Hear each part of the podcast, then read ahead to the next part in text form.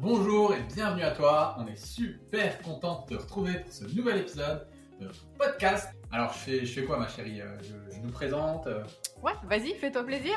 ok. Alors, si tu ne nous connais pas, euh, ma chère et tendre et moi-même, on est experts en transformation physique, mentale et émotionnelle. Et chaque année, du coup, on aide des centaines de femmes à perdre du poids, à retrouver un équilibre dans leur vie, via le, le contenu de ce qu'on produit sur les réseaux sociaux ou via nos accompagnements. Ça, ça va, c'est clair? Ouais, c'était parfait. Alors, avant qu'on rentre dans le vif du sujet, on a juste un tout petit service de rien du tout à te demander. Si tu aimes notre travail, n'hésite pas à mettre une étoile, un j'aime ou un like en fonction de la plateforme sur laquelle tu écoutes. C'est vraiment super important pour nous, ça te prend juste deux petites secondes et on te remercie par avance. Alors, ma chérie, est-ce que le pain fait grossir? Dis-nous tout. Bah. La réponse de euh, premiers ministres. C'est la réponse oui et non. Euh, ben, tout dépend en fait euh, déjà de la qualité, je pense, du pain, de la quantité qu'on va en manger, du profil de la personne. Donc on peut pas faire une généralité. Et puis le pain aussi, quel type de pain? Est-ce que c'est un pain avec une farine ancestrale qui a été fabriqué avec du levain Voilà, c'est une bonne farine, etc. Ou alors est-ce que c'est du pain avec de la farine blanche enrichie en gluten vital, IG hyper haut, etc. Donc ça, c'est vraiment des choses qu'il faut se poser comme question plutôt que de faire une généralité et de dire le pain fait grossir. Et puis après, il y a aussi euh, l'apport calorique de manière générale sur la journée. Si on met un petit bout de pain à droite, à gauche et que ça rentre dans nos calories de la journée, je vois pas pourquoi le pain ferait grossir à ce Ouais, moment-là. Tu veux dire qu'en fait, euh, le pain, c'est pas un aliment qui fait plus grossir qu'un autre Non, non, si c'est si intégré de manière intelligente dans un, un plan alimentaire, il n'y a pas de souci, on peut en intégrer. Alors, il y a un facteur quand même qui peut être problématique euh, par rapport au pain, ça va être l'index glycémique. Donc, ce qu'il faut comprendre par rapport au pain blanc, c'est que l'index glycémique du pain blanc est très très élevé.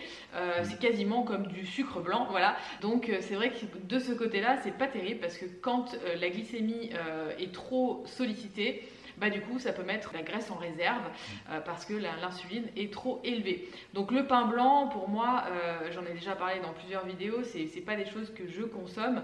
Je vais consommer du pain tous les jours, j'en mange tous les jours, mais par contre c'est du pain euh, que je fais moi-même avec un index glycémique super bas. Qui est très riche en fibres, etc. etc. Voilà, et très riche en fibres aussi également, et qui convient à mon profil et intégré dans mon plan alimentaire. Donc au final, le pain, c'est quoi? C'est beaucoup de glucides, c'est ça? Le pain, c'est essentiellement euh, des glucides, hein, quasiment. C'est quoi? Le pain, de toute façon, c'est fait avec de la farine, de l'eau, euh, de la levure, un peu de sel, euh, Mm. voilà. Donc il n'y a pas, c'est- pas très compliqué à faire du pain.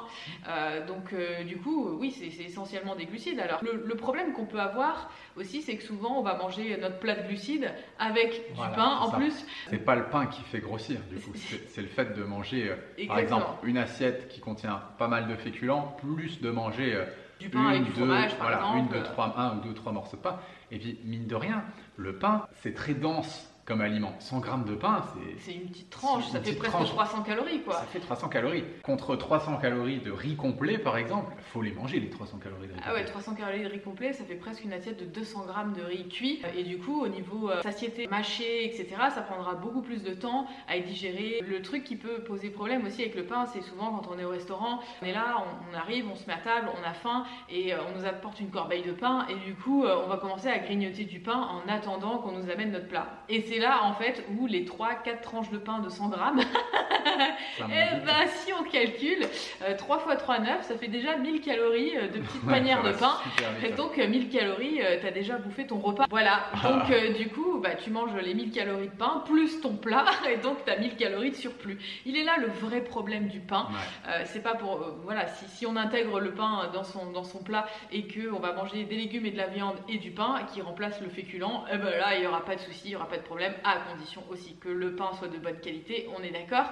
Mais euh, je pense que c'est plus parce qu'on en mange en plus de notre plat euh, qui va faire que ça va rajouter des calories en plus et qui va faire que du coup, bah, on va grossir. Donc au final, si, si je dois résumer un petit peu tout, tout ce que tu dis, tout ce qu'on s'est dit, un pain de bonne qualité, un pain complet par exemple, avec un index glycémique bas, inséré dans, dans un plan alimentaire de manière intelligente, c'est-à-dire euh, intelligente et consciente, à savoir, euh, bah non, je mange pas deux, trois morceaux de pain alors que j'ai déjà mangé euh, une bonne assiette de riz, C'est ça euh, bah non, en fait, ça fait pas grossir, c'est Non. ça Bah non.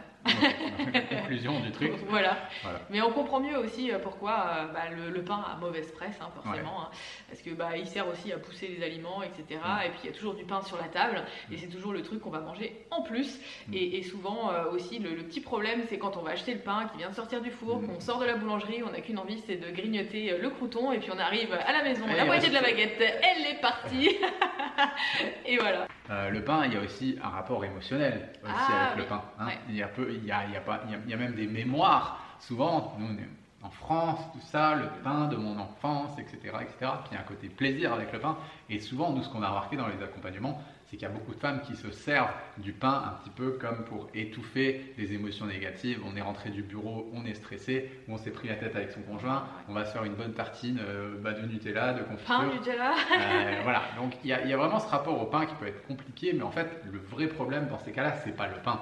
Voilà, le pain, il est juste euh, neutre, hein, il n'est pas méchant. ok, c'est comme la balance. Il n'y a pas de souci avec le pain, c'est l'émotion euh, qui nous conduit vers lui qui est problématique, et du coup, l'idée, c'est de remonter à la source de l'émotion. Tout ça, c'est des notions qu'on va aborder dans la conférence qu'on va donner dans les prochains jours. C'est une conférence où justement on parle du lien entre les émotions, la nutrition, la minceur, etc. Bref, on vous en dit pas plus. Si ça vous intéresse, vous avez juste à vous inscrire. C'est gratuit. Le lien est dans le descriptif. Sur ce, nous on vous dit à bientôt. Portez-vous bien. Ciao, ciao.